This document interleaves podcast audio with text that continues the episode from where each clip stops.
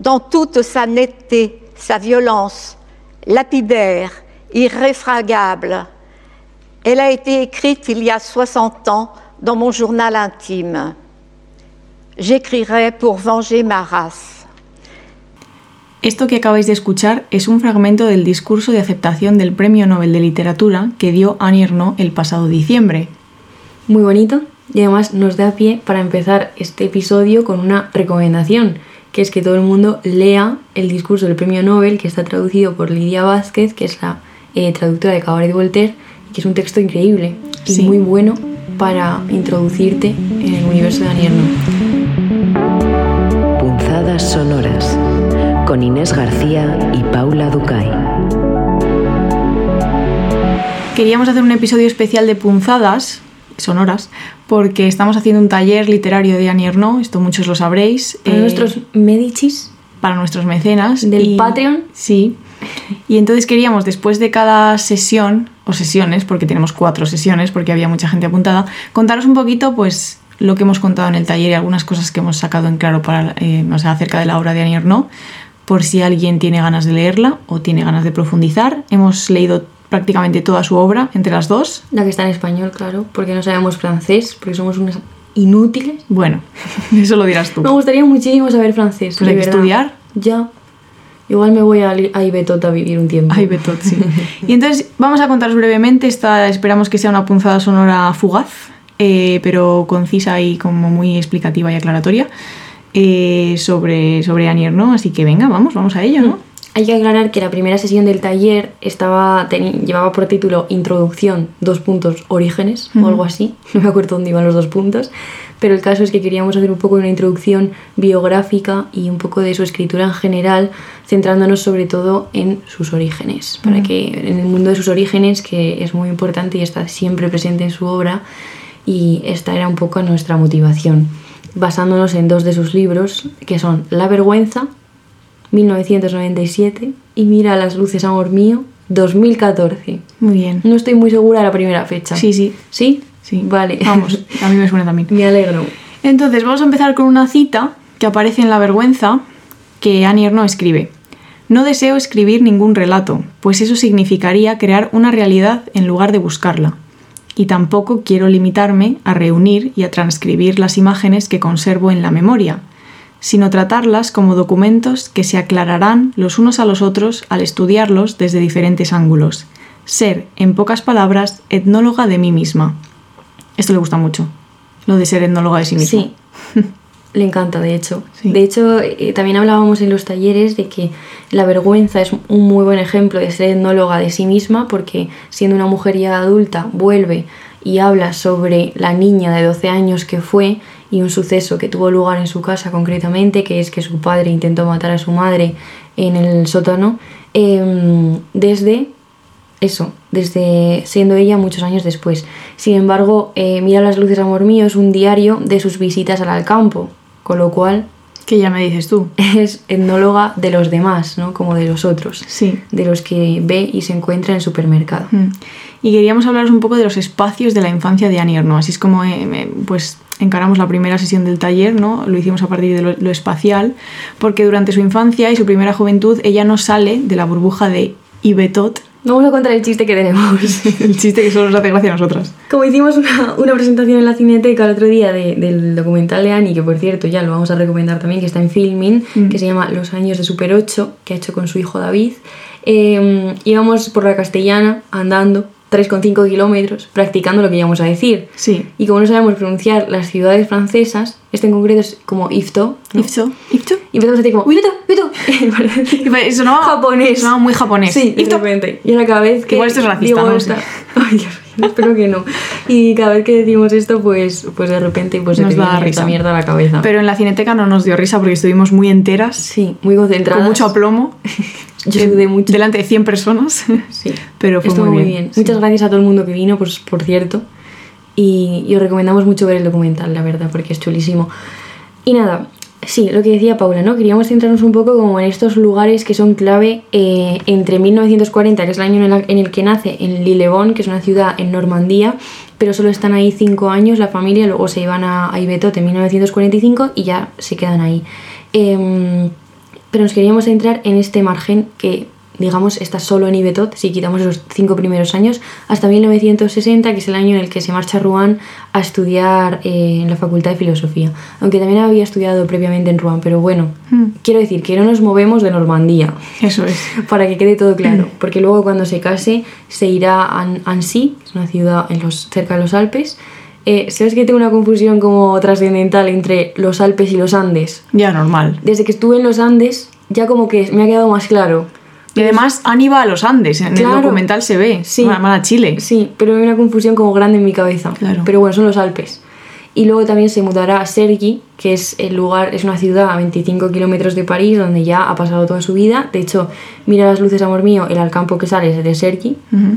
Eh, pero para que tengáis un poco eso en la cabeza, que hablaremos de ese margen espacial y temporal, Mm. entre 1940 y 1960. Claro, entonces, Annie vive en Iftot, o Ibetot eh, la mayor parte de su infancia, o sea, básicamente crece allí, y hay una cita en La Vergüenza que dice, más allá de esta ciudad, más allá comienza lo incierto, el resto de Francia y del mundo, lo que, haciendo un amplio gesto con el brazo para señalar el horizonte, llamamos allá. Hmm. Porque claro, era como que más allá no había nada y tampoco les interesaba demasiado, era como que su mundo estaba muy concentrado. Sí, de hecho, para entender esto, en La Vergüenza se narra un viaje que hacen Annie y su padre a Lourdes, porque su madre era la religión personificada y quería que fueran porque ella ya había ido previamente. Entonces les compra como un viaje en el que van en autobús con otras personas y van parando en diferentes regiones de Francia y durmiendo en, en ciudades distintas y así. Em, y ellos cuentan que los burgueses que les acompañan en el autobús sí que compran la prensa local de los sitios que visitan, pero que su padre y ella jamás pensaron en comprar un periódico porque no hablaba de, de su región. Claro. ¿Qué sentido tiene comprar un periódico pues de una región que no conoces Que no es mía. y de gente que, que- que es ajena a ti, ¿no? Sí. Y incluso siendo dentro de la propia Francia, o sea, Mm. que tienen esta mm, como esta visión de un mundo muy, muy concreto, ¿no? Mm. Y también hay otra cita en la vergüenza que dice sobre, sobre esta ciudad, ¿eh? seguimos en Iftot. Se pasa en menos de 300 metros de la opulencia a la pobreza, de lo urbano a lo rural, de la amplitud a la aglomeración, de la gente de la que no sabemos nada a aquella de la que sabemos a cuánto asciende la ayuda oficial que reciben, lo que comen y beben y a qué hora se acuestan. Es decir, que dentro de la comunidad donde vivían Irno, pues todo se sabía, ¿no? Era una comunidad muy rural eh, para que os hagáis una idea un poco del ambiente en el que crece. Eh, sus padres regentaban una tienda, que esto es muy importante también. Su madre tenía una tienda y su padre un bar y estaba todo junto. Y, y no escuchaba todo el rato los chismes de las clientas que iban a comprar cosas a la tienda de su madre. Y su madre hablaba con ellas y se sabía todo, ¿no? Sí, y también es un mundo muy cerrado y muy vigilante. Esto, la vergüenza es sin duda el libro si os interesa este tema para profundizar un poco en el mundo de su infancia. De hecho, hay una como una narración mm, muy concreta de la ciudad, de cómo iba cambiando los diferentes ambientes, los suelos, eh, de la gente que estaba socialmente por debajo de ellos y por encima de ellos, ¿no? Mm. Y como, como rápidamente era gente de la que sabías todo, cruzabas una calle y ya no sabías nada, ¿no? Dependiendo de la clase.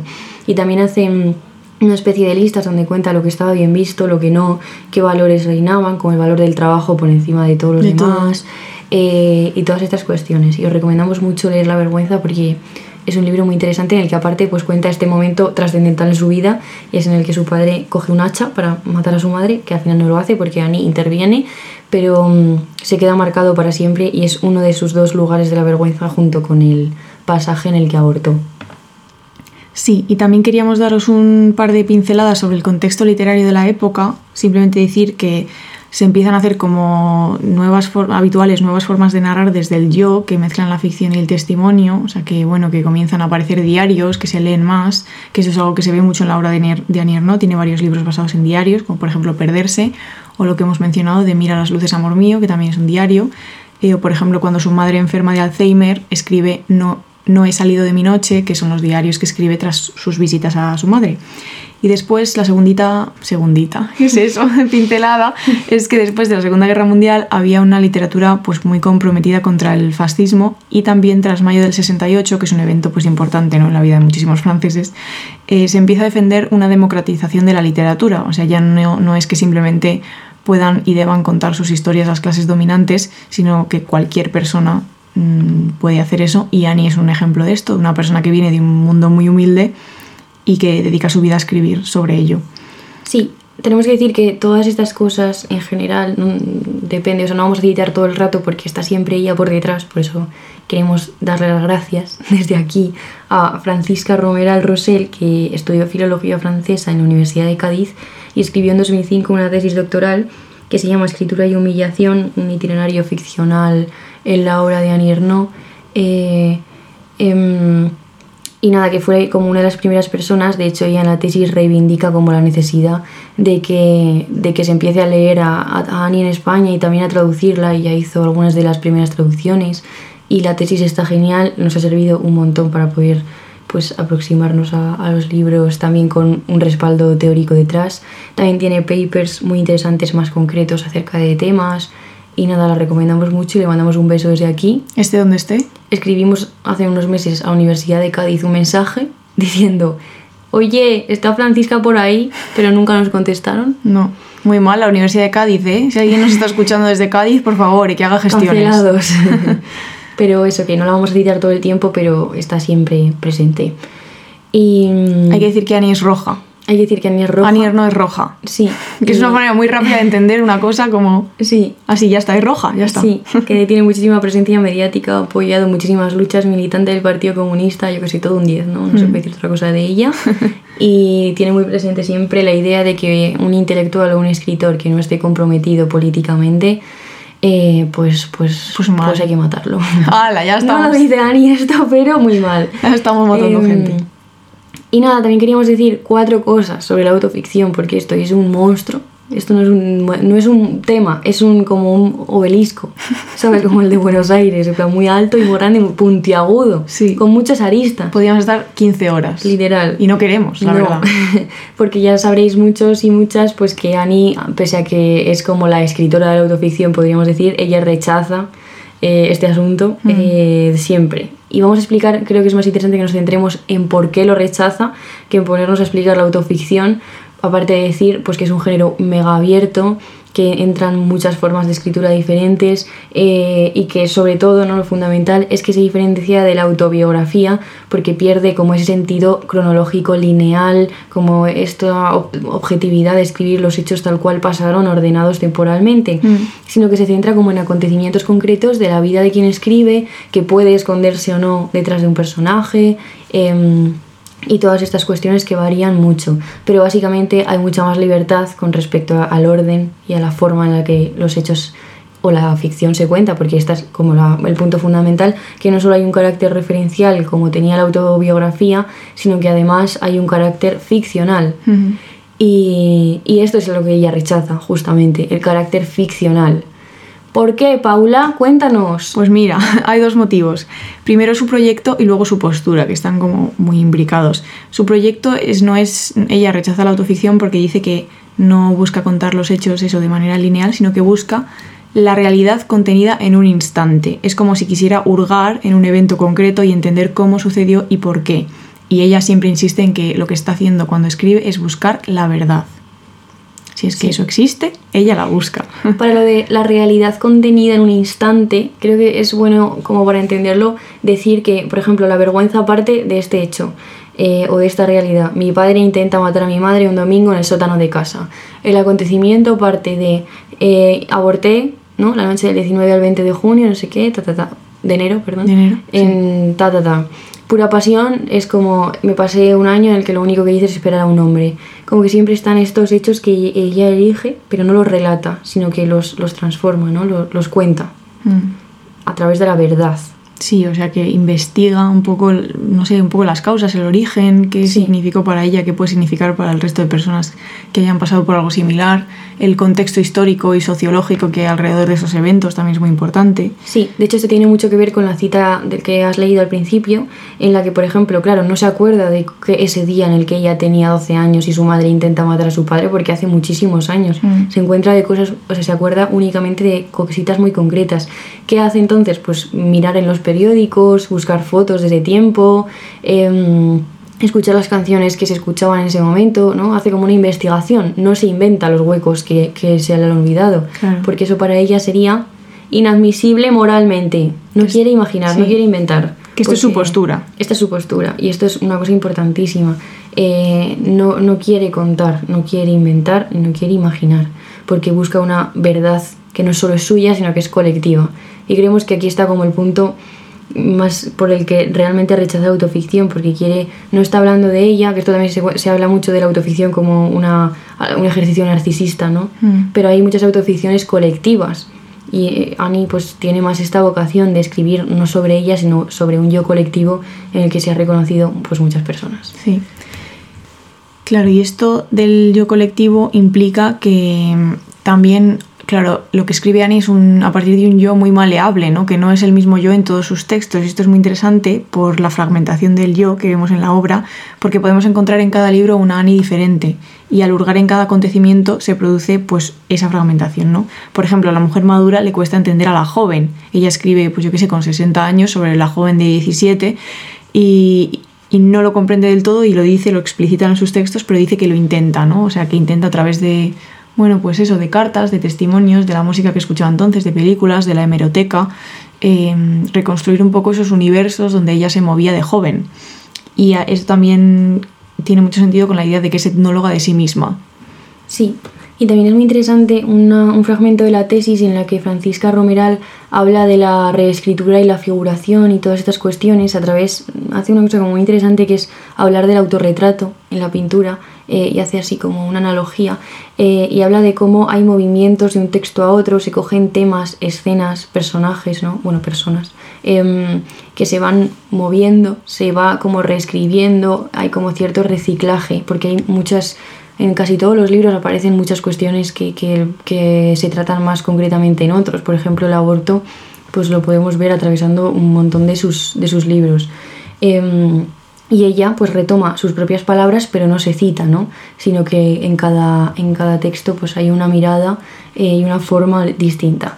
Y por contar estas cosas en un nivel ontológico, aquí que no se asuste la gente, porque bueno, son palabras un tanto filosóficas, pero no mucho, eh, y se habla un poco de que hay una inseguridad con respecto a la, inmute- el- a- a la inmutabilidad de su ser en el mundo, es decir, no hay un yo inmutable, estático, inmanente, que permanece siempre, o sea, responder a la pregunta, ¿quién es Annie Ernaux?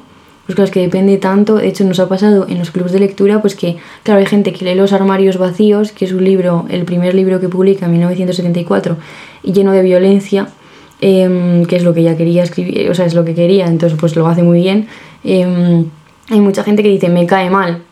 Y también es muy interesante, por ejemplo, la percepción de los padres, que también es muy distinta. Lees un libro y te parecen como que puedes empatizar más con, con ellos o menos, o te pueden caer también mejor o peor, o parecerte más buenos o más malos. Eh, y depende mucho de cómo esté contada eh, pues cada, cada historia o cada realidad en la que se centra. Em, entonces, claro, las figuras narrativas están muy ligadas a un tiempo y a un espacio que son concretos. Eh, y es una forma circunstancial del ser en el mundo, no hay como un yo que permanece. Y Francisca Romeral eh, trae a este, en este sentido una cita de Patrick Modiano, eh, que él lo escribe acerca de su propia obra, pero la verdad que tiene mucho sentido aplicarlo a la obra de Annie. Y dice, echar la vista atrás a ciertos episodios que has vivido y en el presente con desorden darles con la retrospectiva del tiempo cierta línea musical. Y es que esta es como la idea que queríamos dejar muy clara en la primera sesión y es que los libros de Ernaud quizá no forman más que una sola novela pero escrita de manera discontinua porque cuando lees su obra completa tienes esta sensación pues de que conoces un poco lo que hemos hecho al principio, ¿no? Decir, bueno, pues la primera etapa de su vida, dónde vive, qué espacios como eh, tiene, cuál es su situación vital, pero no hay una imagen fija, sino que es todo como muy cambiante, también muy ambiguo, por lo que decíamos, la percepción de ella misma y de los demás cambia mucho. Y mm, Pero a la vez como que tiene coherencia también por el estilo que ella tiene, ¿no? Y la voz tan- narrativa tan fuerte y tan definida que en algunos libros varía un poco, pero en general se, es bastante reconocible. Sí, el estilo que Francisca lo llama frialdad erotizante y nos gusta mucho esto, que hace que mucha gente, eso también lo hemos comprobado, como que dice que, que es demasiado frío como para empatizar o, o poder, no sé, eh, reconocerte o yo que sé, Sí. que tampoco hace falta siempre. No. Em, pero a nosotras nos gusta mucho. También es verdad que el estilo eh, tiene mucho que ver eh, con, con, su rechazo de la lengua culta y de Mm. las metáforas y todas estas cuestiones que considera que no, no le sirven a ella para hablar de lo que quiere hablar y cómo quiere hacerlo. Em, pero eso, Y ahora queríamos hablar un poquito de los dos libros que elegimos para la primera sesión, porque eso, lo hemos dividido el taller en cuatro sesiones. Y el- en la primera hablábamos de la vergüenza, que hemos mencionado, y de Mira las luces, amor mío, que también hemos mencionado. Y por ahondar un poquito más en ellos, para quien quiera leerlos, eh, Mira las luces, amor mío, bueno, es un libro bastante raro en la obra de Ernaux, realmente. Es su libro más sociológico porque, como hemos dicho, son los diarios que escribe después de sus visitas al campo, que tú pensarías, bueno, yo me voy al Mercadona y luego escribo un diario, pues igual a nadie le apetece leerlo. Pero como es Annie Ernaux, lo hace muy bien. Y podríamos decir que Mira las luces es un etnotexto, porque es un libro en el que analiza a partir de sus propias excursiones a comprar, pues el ambiente, las dinámicas, los hábitos de consumo, y es muy original porque parte de un lugar que no se suele ver en la literatura o en el arte, ¿no? Es como, bueno, el supermercado no, no lo pensamos habitualmente como un recipiente de historias y aquí sin embargo lo es. Y nos interesaba para la primera sesión porque es un muy buen ejemplo de la intersección que Annie menciona para definir su propia escritura. O sea, ella dice que lo que está intentando hacer en sus libros es una mezcla entre sociología, historia y literatura, que es muy interesante también. O sea, no simplemente es literatura, sino que mezcla todos estos campos de conocimiento. Sí, de hecho, esto es- esta como intersección es muy... Ella lo utiliza como para definir lo que hace, o sea que siempre está como muy presente. Presente, sí. Sí, y, mm, y bueno, la vergüenza, ya os hemos contado un poco de qué va, eh, sobre todo eso, si os interesa como ver cómo era el mundo de sus orígenes y también dónde está la ruptura de clase, que hablaremos más en la siguiente sesión y en el siguiente episodio, em, del tema de la división entre el mundo de los dominados y los dominantes, que es como su gran tema. Mm. Eh, pues aquí podemos verla muy bien porque hace como una reconstrucción del universo del colegio privado religioso al que ella fue, que fue el, el- el- lugar que le enseñó que el mundo en el que ella vivía era uno, pero que existía otro y que encima existía otro que era mejor, ¿no? Esta es como su, su fractura, que esto sí que recorre pues todos sus libros y es muy muy interesante. Em, hay una escena que a mí me gusta mucho, no la voy a leer porque ocupa muchísimo, pero es la página 107 creo de La Vergüenza, donde cuenta un, un episodio en el que básicamente ve a su madre por primera vez eh, desde la mirada de los dominantes, eh, con la mirada, ella dice, del colegio privado. Y os recomiendo mucho leer La Vergüenza, es un libro muy chuli y también habla mucho de la topografía de la ciudad. ¿Que ¿Te Eh, gusta a ti mucho eso? Sí, y lo hace muy bien. Y nada, pues eso. Pues ya os está. leáis los libros. Eso, venga. Digo ya, yo. A leer ya, a leer ya. So pesados. y en los talleres le preguntamos mucho a la gente si le gusta ir al supermercado o no. Esto da para mucho debate, aunque al principio parezca que no. Así que Sí. si alguien está escuchando eso y nunca se ha planteado qué tipo de consumidor es o por qué va al supermercado, pues que se lo plantee. Sí, Porque es una reflexión interesante. sí. Y todos serán anticapitalistas como la Ani. Venga, un beso. Adiós.